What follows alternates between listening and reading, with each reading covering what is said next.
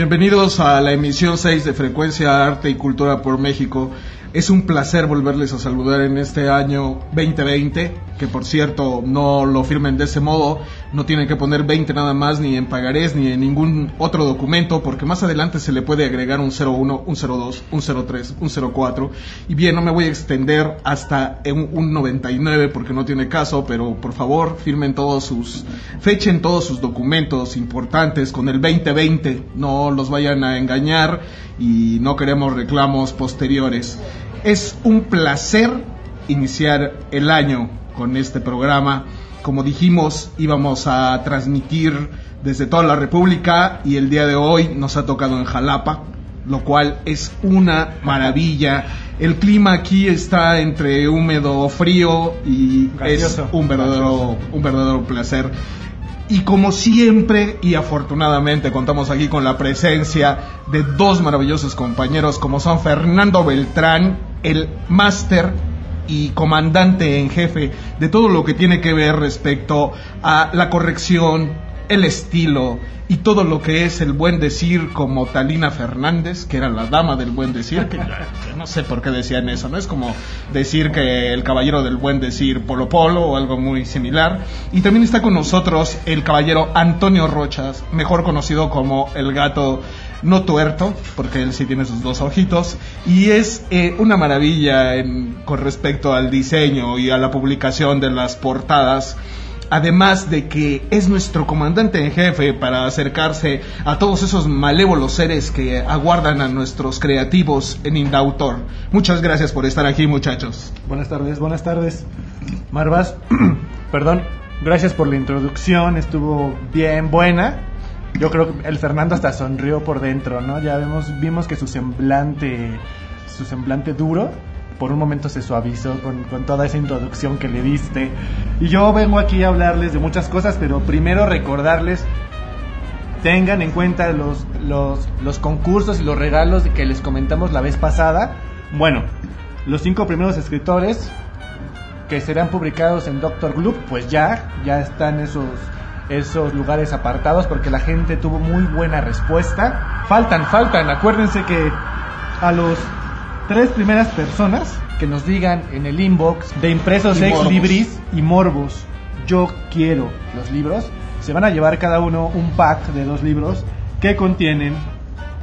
El primero es Tristeza, libro de nuestro compañero aquí en la mesa Eric Marvaz, editado por Trajín Literario. El otro pack contiene Entre hombres, relatos breves desde la derrota de Fernando Beltrán, editado por El Gato Tuerto.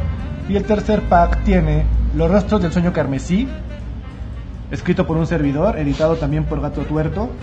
Todos ellos vienen acompañados de Los siete hábitos de las personas altamente nocivas, escrito por nuestro carnal Rodolfo Munguía, desde Toluca para todo el mundo.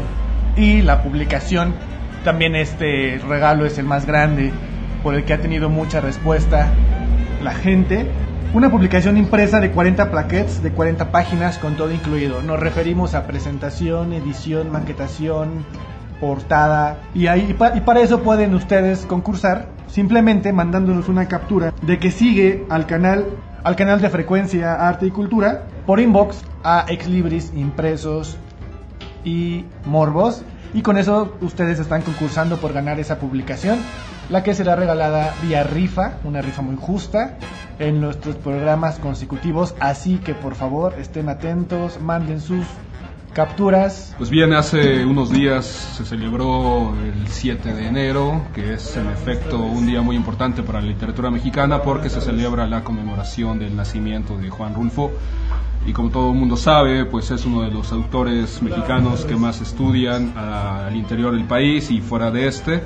Y bueno, queremos reflexionar un poco qué fue este, este fenómeno literario, porque prácticamente desde que se publicó Pedro Páramo en 1953, 55, con dos años antes, con la publicación del Llano en Llamas, pues evidentemente tuvo una repercusión nacional muy importante y después ya a nivel mundial. Lo, lo, que hay que comentar es de que se ha dicho reiteradamente es de que fue un milagro de las letras mexicanas cuando no lo es, sino que se explica Juan Rulfo por una serie de vicisitudes que tuvo la trayectoria personal, así como la trayectoria del país, una serie de ideas sobre la revolución, sobre el campo, sobre cómo se habla en los lugares eh, campestres, campiranos, y de ahí tiene también el valor, la fuerza de esa obra que sigue teniendo una gran, gran repercusión.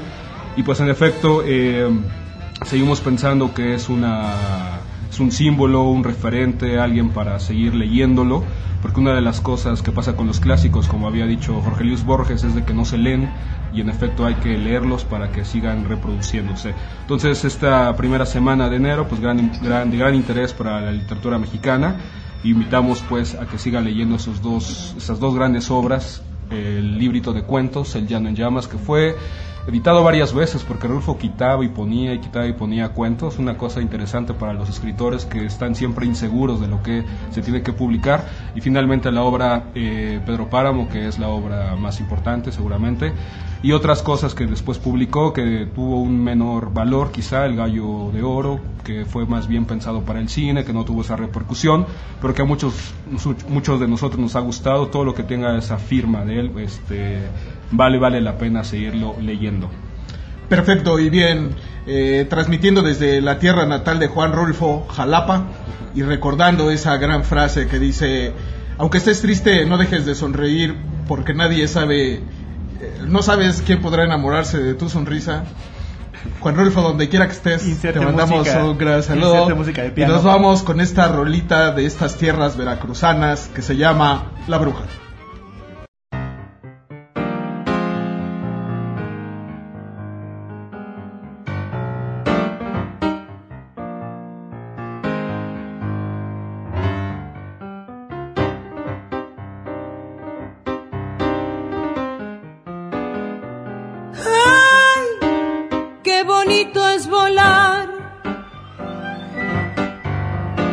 Las dos de la mañana, a las dos de la mañana.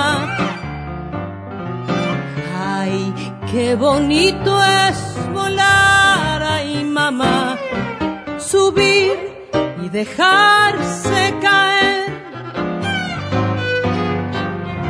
los brazos de una dama. De una dama. Y hasta quisiera llorar, ay mamá, me agarra la bruja y me lleva a su casa, me vuelve maceta y una calabaza, me agarra la bruja y me lleva al cerrito me vuelve maceta y un calabacito. Que diga y que diga, que dígame usted cuántas criaturitas se ha chupado ayer. Ninguna, ninguna, ninguna, no sé. Yo ando en pretensiones de chuparme a usted.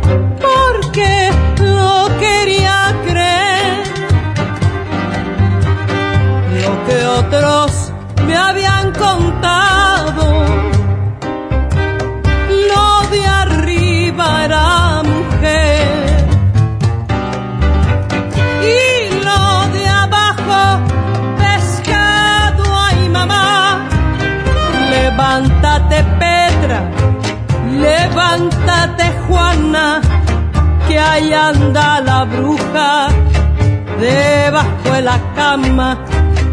Levántate Arcelia, levántate Adela, que ahí anda la bruja detrás de tu abuela. Que diga y que diga, que dígame usted cuántas criaturitas se ha chupado ayer. Ninguna, ninguna, ninguna, no sé. Yo no he pretensiones de chuparme a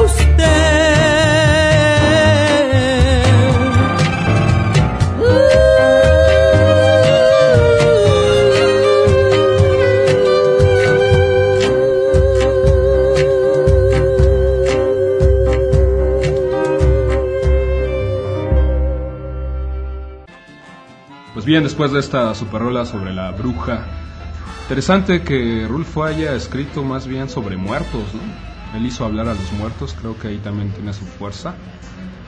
Y para seguir hablando de él, pues recomendar este, otros estudios sobre Rulfo muy actuales, por ejemplo, Cristina Rivera Garza escribió un ensayo novela sobre él.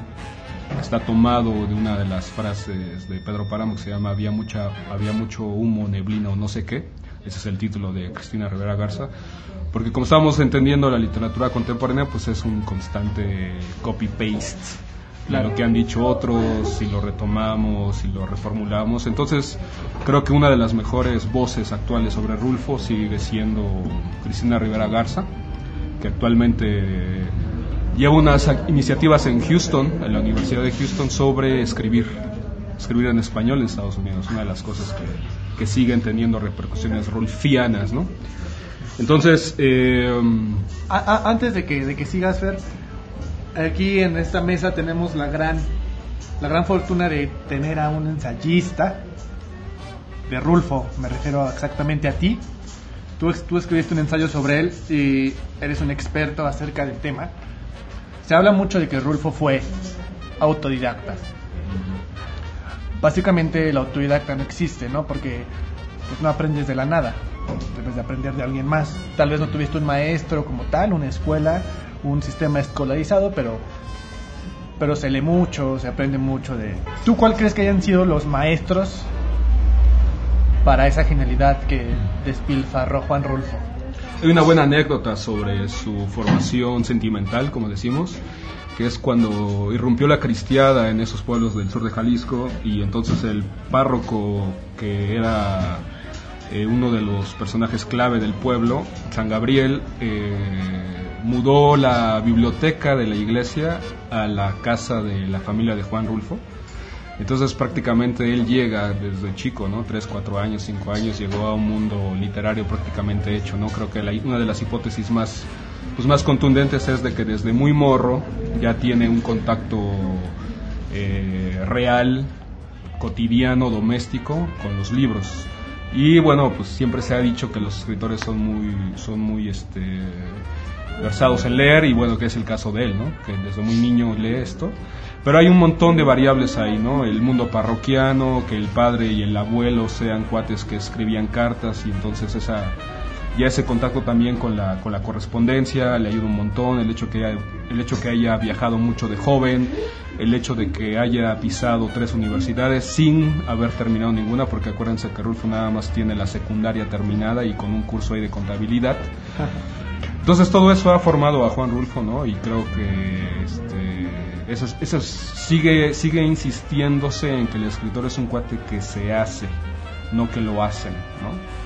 Se hace, no en los claustros universitarios, sino la vida real, los libros, la impresa. Eso, eso sigue siendo fuerte para un escritor como él y para muchos otros, ¿no? Bien, pues yo muy de acuerdo con todo esto que se ha hablado acerca de Juan Rulfo. Realmente es un referente no únicamente mexicano, sino a nivel mundial. Tiene algo en sus letras que lo hace impresionante y además lo hace muy coloquial y muy entendible para todos. Sigue siendo una fuente poderosa de ingresos para la industria editorial a través de libros que se han hecho como Aires de la Colina, que son las cartas a Clara. Este, además fue un excelente fotógrafo. Existen muy buenos volúmenes acerca de la fotografía de Juan Rulfo, principalmente paisajista, ya que él estaba dentro del cuerpo de, de- escaladores de México. Entonces tiene unas fotografías bastante impresionantes y ya hay bastantes ediciones acerca de los cuadernos de Juan Rulfo, compilaciones de sus textos manuscritos y todo eso, lo cual es maravilloso. Y recuerden que pueden encontrar eh, un maravilloso ensayo que fue el que escribió mi compadre Beltrán directamente en Doctor Gloop, que es de rgloop.com y ahí puede encontrar usted eso, aparte de algunos otros libros maravillosos como es el de, de Saudade que escribí yo, por supuesto, entonces no se lo pierda, no se lo pierda, para que no lo paguen su precio normal en la librería Gandhi, en el sótano y otros lugares eh, indescriptibles de explotación hacia los escritores. Creo que yo afuera del Metro Valderas lo vi en 20 baros, Carlos. 20 baros, sí. Copias, sí, sí, copias. Lo estoy, lo estoy haciendo pirata. Para que no lo pague usted ese precio, ahí solo va a pagar un euro por el maravilloso ensayo acerca de Juan Rulfo, del compadre Beltrán, que además tiene otro ensayo acerca de Paco Ignacio Taibo II y uno más acerca de Ernesto Sábato, aquel escritor che tanguero, che tanguero, ¿no? Y bueno, pues también puede encontrar mi libro y algunos otros más y todos le van a costar solo un No, euro. no olvidemos el libro de, de Juan el ratón valiente. Así es. Es un libro de un novel escritor, un niño de Nueve años. nueve años, al que, bueno, le hago yo promoción porque yo hice la portada de ese libro. Ahí lo pueden conseguir ustedes también en un euro ilustrado por su hermana. Sí, además, bueno, este, eh, justamente quedaba abajo de la portada de mi libro que era un maravilloso trasero femenino. Sí. No, no sé a quién se le ocurrió nombrarle culo. Un culo maravilloso. Y abajo estaba el ratón valiente, como que intentando ver un poco más, volteando hacia arriba. Pues estamos muy contentos de estar aquí platicando sobre Juan Rulfo, literatura contemporánea, edición digital, y es- nos encontramos realmente no en la tierra veracruzana, pero sí en un satélite de ese pueblo maravilloso, en la calle de Jalapa, en la colonia Roma, en el lugar Vocablo Café. Y está con nosotros, desde luego, un cuate que atiende muy chido aquí el lugar, que se llama Damián o Damian, como queramos pronunciar.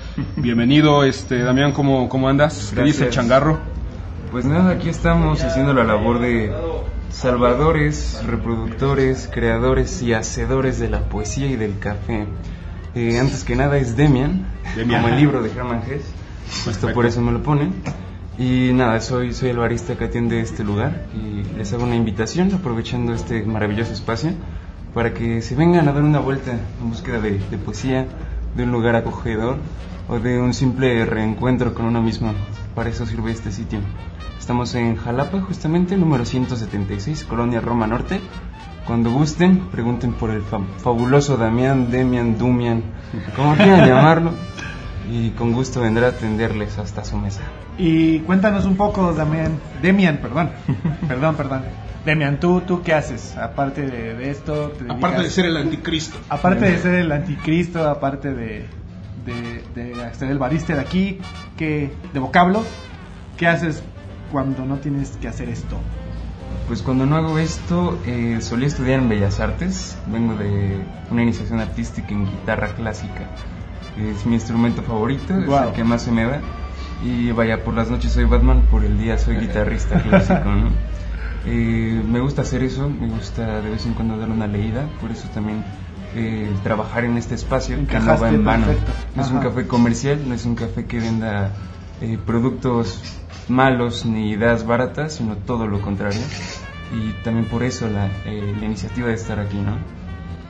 Muy bien, pues agradecemos mucho la oportunidad, el espacio, la comprensión de todos los comensales a los cuales ahorita vamos a pasar a hablar todos y vamos a hacer un concurso de baile. ¿Por qué no nos mandas a una rola de men? Una rolita. Pues bien, antes de, de este concurso de baile quisiera, aprovechando que están hablando de, de autores mexicanos con buenas letras, una recomendación personal, un cantautor mexicano llamado Fernando Delgadillo, que quisiera enviar ampliamente a todos ustedes. Una rolita de él no estaría nada mal, ¿va? ¿Cuál? ¿Tú dinos? Que sea, que sea olvidar, para que nos pongamos a llorar todos. Olvidar de Fernando Delgadillo. Ahí Venga, está. Vámonos. Vámonos. Vámonos.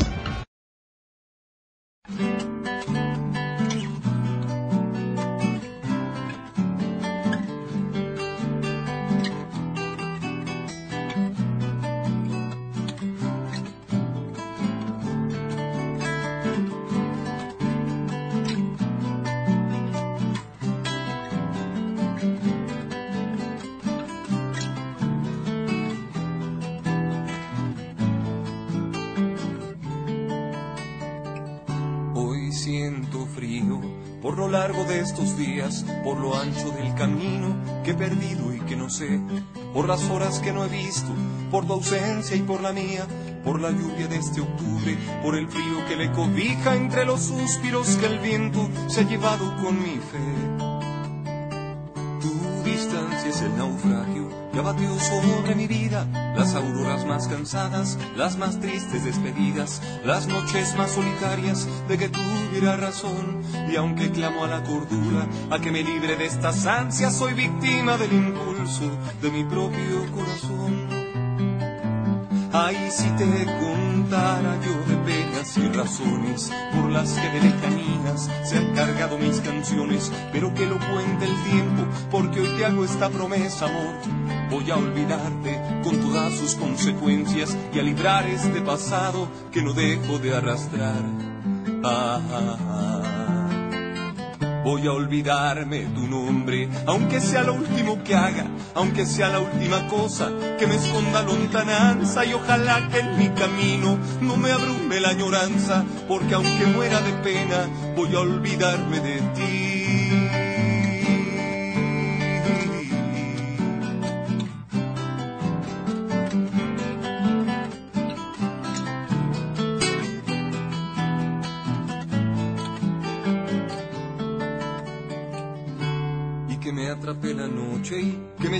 Tormentas si le vuelvo a dar motivo al sentido que te recuerda y te repite y te repite y vuelve a hacer pronunciación de ese tu nombre de luz que ardía en la habitación, cómo me amabas, cómo me necesitabas, cómo fue que se fue todo. De repente una mañana desperté lejos de ti, de todo lo que fuera yo. Voy a olvidar cada noche andar al filo de tu calle, a la luz de esos faroles que jamás debieron ser la luz que guiará mis pasos al compás de los recuerdos que me ardes en la sangre y hacen entre fiebre y vuelos un fuego en el que arde mi alma cuando sueña con tu piel. Si un día te dije que a mis manos no se olvida la caricia de tus manos, tu mirada encendida, voy a olvidarte de veras, hoy olvida que te olvida, voy a derrumbar mis sueños, a diseminar las ruinas, a liberarte y dejar que nada haya en tu lugar. Porque si así no lo hiciera, si comienzo a recordar con la luz de tu milagro, no podría volver a amar. Ay,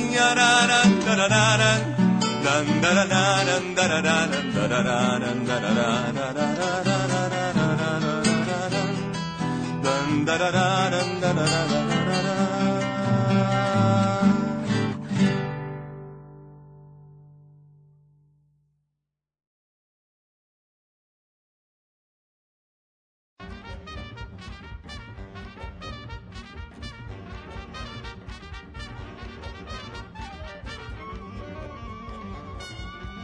Después de haber escuchado a este magnífico cantautor con mucho orgullo mexicano, Fernando Delgadillo, autor de, eh, de, la, de la de la tanquita roja, entre otras rolas, pues es un placer maravilloso estar en este café lleno de poesía. Si yo se los pudiera describir, que no me da la imaginación, además, les diría que tiene cuatro paredes y además hay baño, por si se lo preguntaban. Entonces está muy chido todo esto.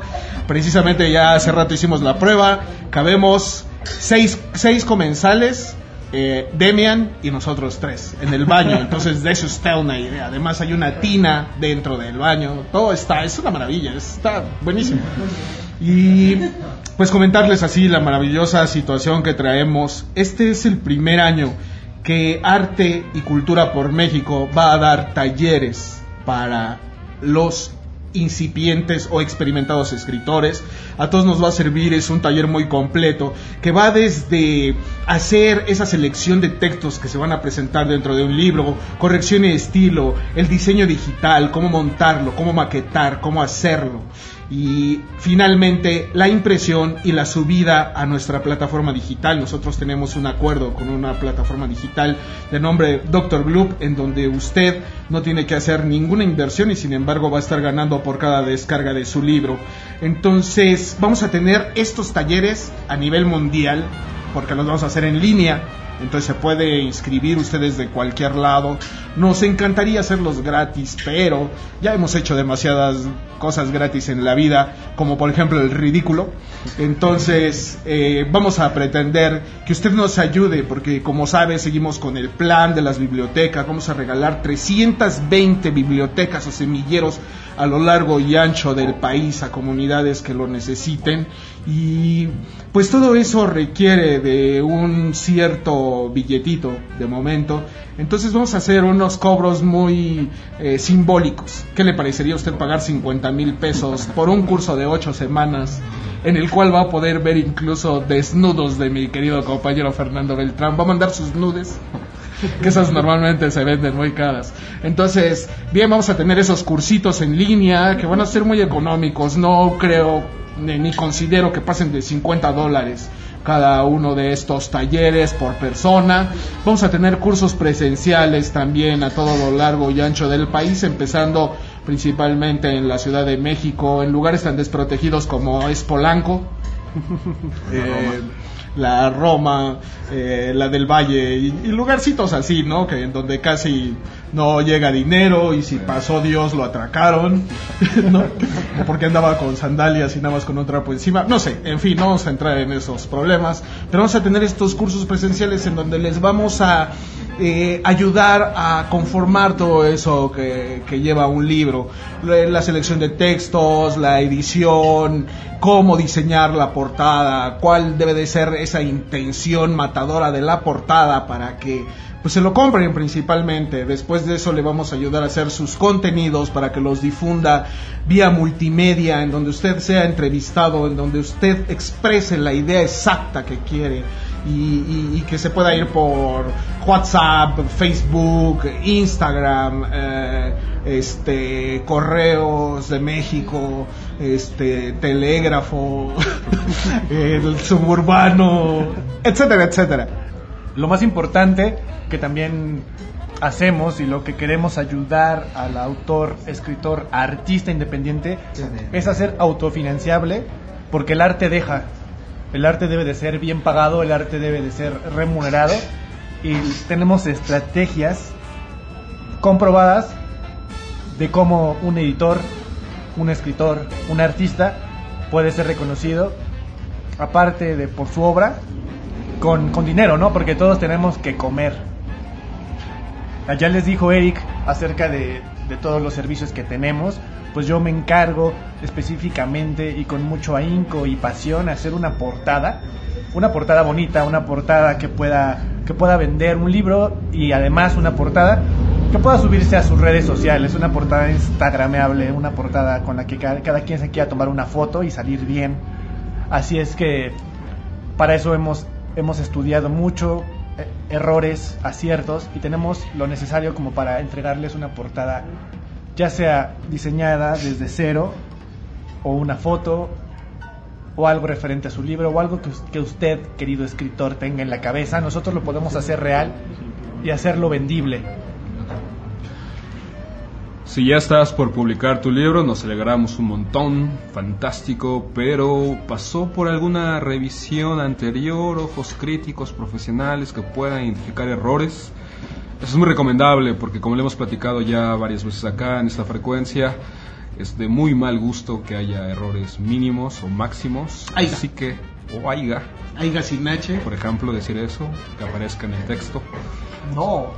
Así que no lo dude, no lo piense más. Va, el lector va a agradecer que sea un texto limpio, bien hecho, bien cuidado, que fluya, que rime, que sea música para los ojos. Así que no lo dude, tenemos también esa, contribución de revisión, de corrección de estilo. Actualmente la frecuencia, este colectivo está trabajando dos ensayos sobre Maquiavelo que ya vienen. Estamos en esa corrección. Y bueno, pues eh, Ex Libris o Morbos puede imprimir desde un ejemplar. Así que la oferta es bastante, bastante atractiva. No lo dude en acercarse con Ex Libris, El Gato Tuerto Ediciones o Morbos. Y sí, sí es muy, muy importante eso. A ver, eh, usted de repente dice, ah, pues ahorita tengo el efectivo para mandar a hacer mis, mil libros. ¿Ya pensó usted dónde los va a colocar? ¿Realmente cuál es el público al que puede llegar? ¿Le convendría invertir exactamente en esa cantidad? Ah, bueno, pues todo eso se lo vamos a aclarar dentro de estos talleres. ¿Cuál debería de ser el precio a la venta?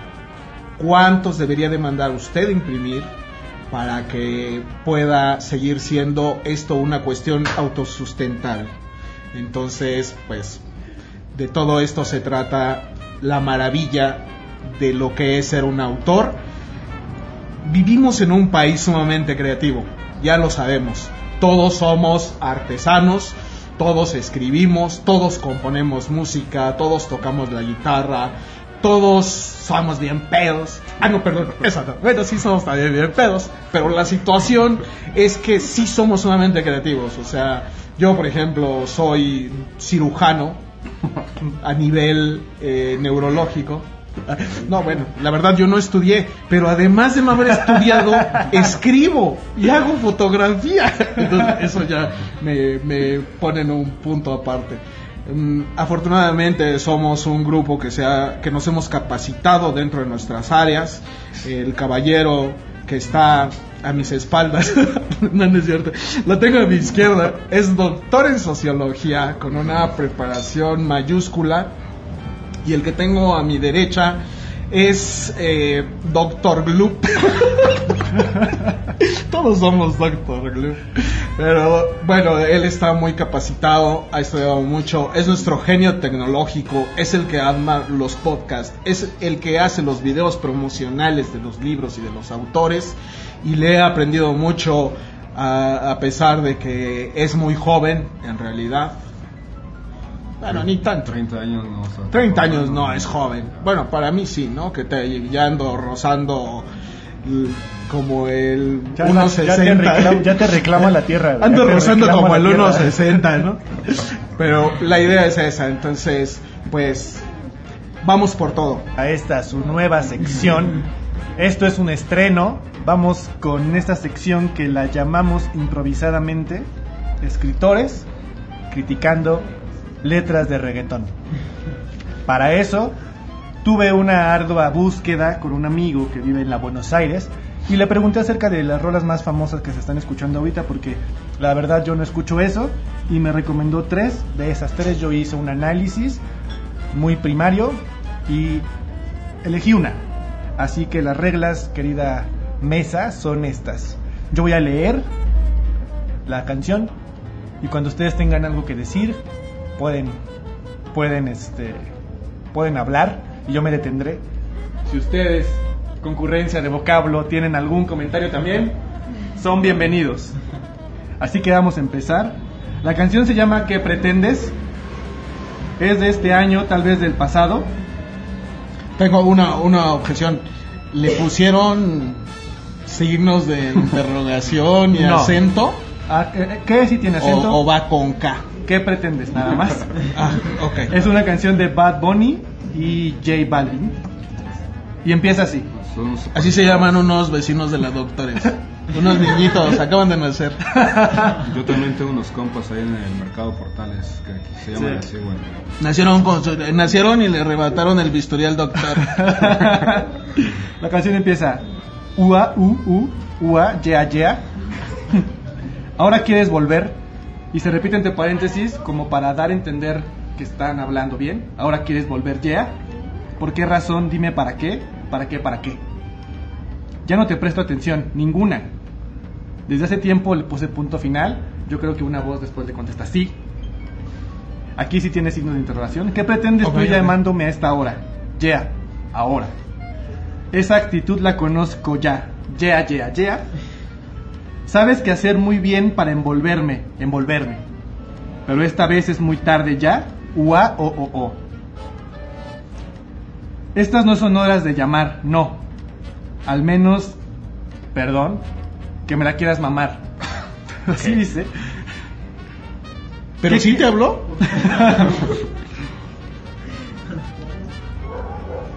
A ver, ya me perdí ¿Ya, con. ya acabó o qué? No, no, no, no. Es que es muy ¿Tienen larga. el descaro de seguir? Sí, sí, sí, es muy larga. Ya. La canta Bad Bunny, pero la compuso Silvio Rodríguez. ¿o qué no? A ver, ya me perdí. Es buena idea que la resuman. No, no puede ser. Sí, sáltale, sáltate un poco. Bueno, sí, quizá- quizás hasta el final, güey. Bueno, va una parte ver, larga. Intentas hacerlo todo para que yo vuelva. Las cosas no son iguales, ¿para qué insistir? Evita las molestias y tu tiempo no pierdas. Checa la rima. Conmigo no encuentras nada. A escondidas vives chequeando las fotos, investigando mi perfil. No lo niegues, bien te conozco. Todo lo que tú hiciste conmigo quieres repetirlo. Anda buscando más, a mí eso me da igual. Tú lo que hiciste conmigo, quieres repetirlo, anda buscando más, a mí eso me da igual. Yo también ya me perdí. ¿o ¿Tú qué onda? No, está bien, y luego, ¿qué más? ¿Qué pretendes tú llamándome a esta hora? Ey, esa actitud ya la conozco, ya. Sabes que hacer muy bien para envolverme, pero esta vez es muy tarde, ya, ya, ya, ya. Después dicen los nombres, ¿no? Es así como si nosotros nos presentáramos diciendo Antonio, no sé. ¡Marvas! ¡Marvas! Rey del ¡Eh, terror. Ajá, sí. Dice, Sky, Sky, Sky- rompiendo, ya, ya, ya, rompiendo el bajo. Bad Bunny, Baby, Be, Bebé, Bebé, Bebé. J Balvin, Lego, J Balvin, Bad Bunny, Oasis, Oasis Baby. Estaba para ti. Señor doctor Fernando, ¿qué puede decirme acerca Pues de hace un tiempo había escuchado buenas cosas sobre el reggaetón en el sentido de que había sido una suerte de, de evolución de la música del barrio, que habían sido voces más juveniles, que estaban que había un intercambio muy interesante entre el español, inglés y hacían estas cosas. Quizás es una de las pocas referencias positivas sobre la música eh, de este tipo, ¿no? Evidentemente hay que respetar el gusto a todos estos chavales que lo escuchan, está, está chido, ¿qué se puede decir? Sin embargo, bueno, pues yo no encontré, no encontré algo así que me impactara, ¿no? Eh, qué sé yo, No, no, no, pues. Pésimo, cabrón. ¿Qué puede ser, no? O sea, eso es lo que yo llamaría dinero mal habido.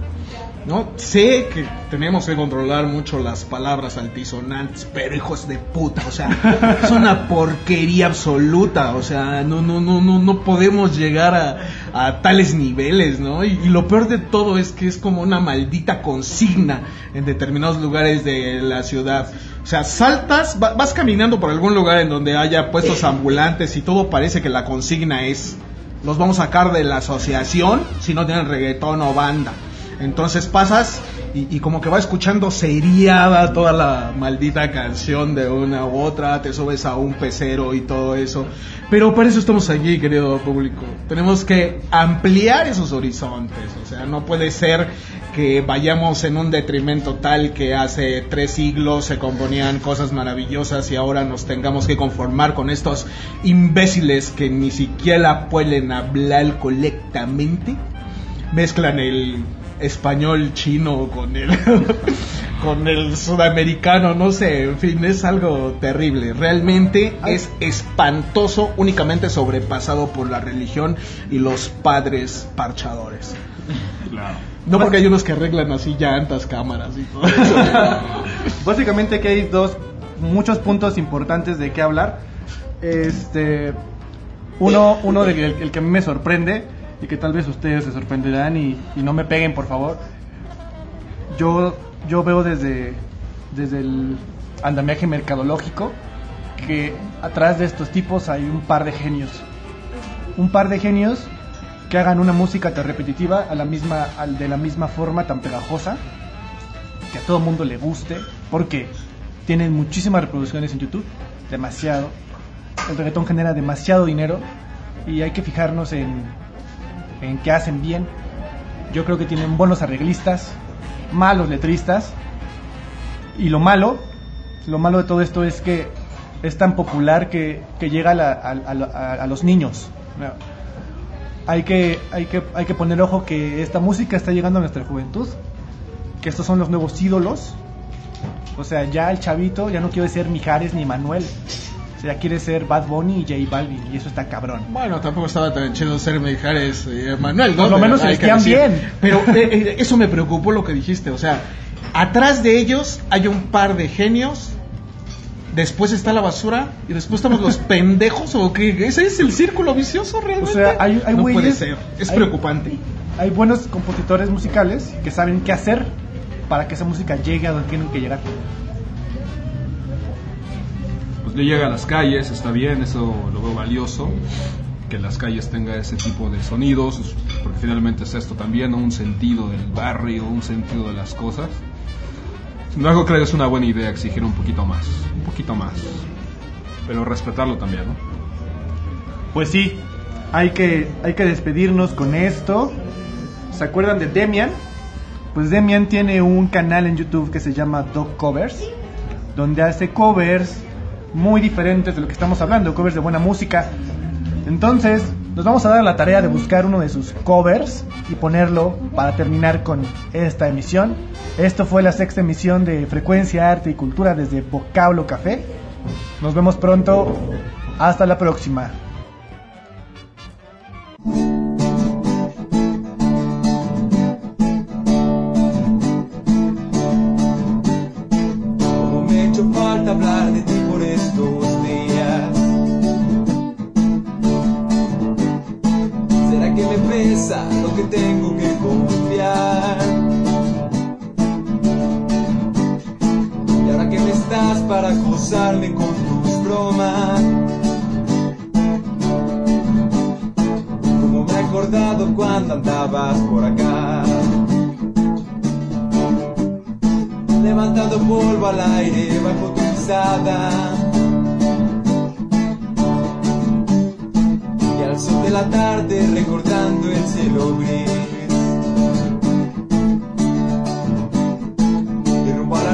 Arboleda como a tres tiros de piedra.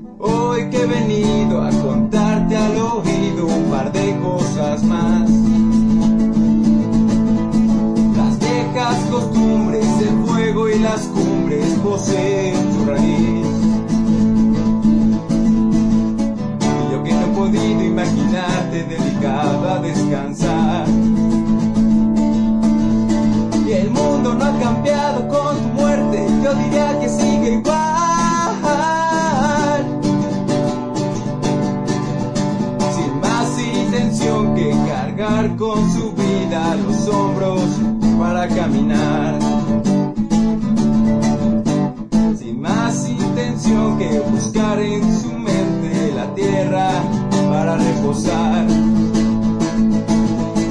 Y ya sé que donde estás te burlas de lo que intento hacer por mí.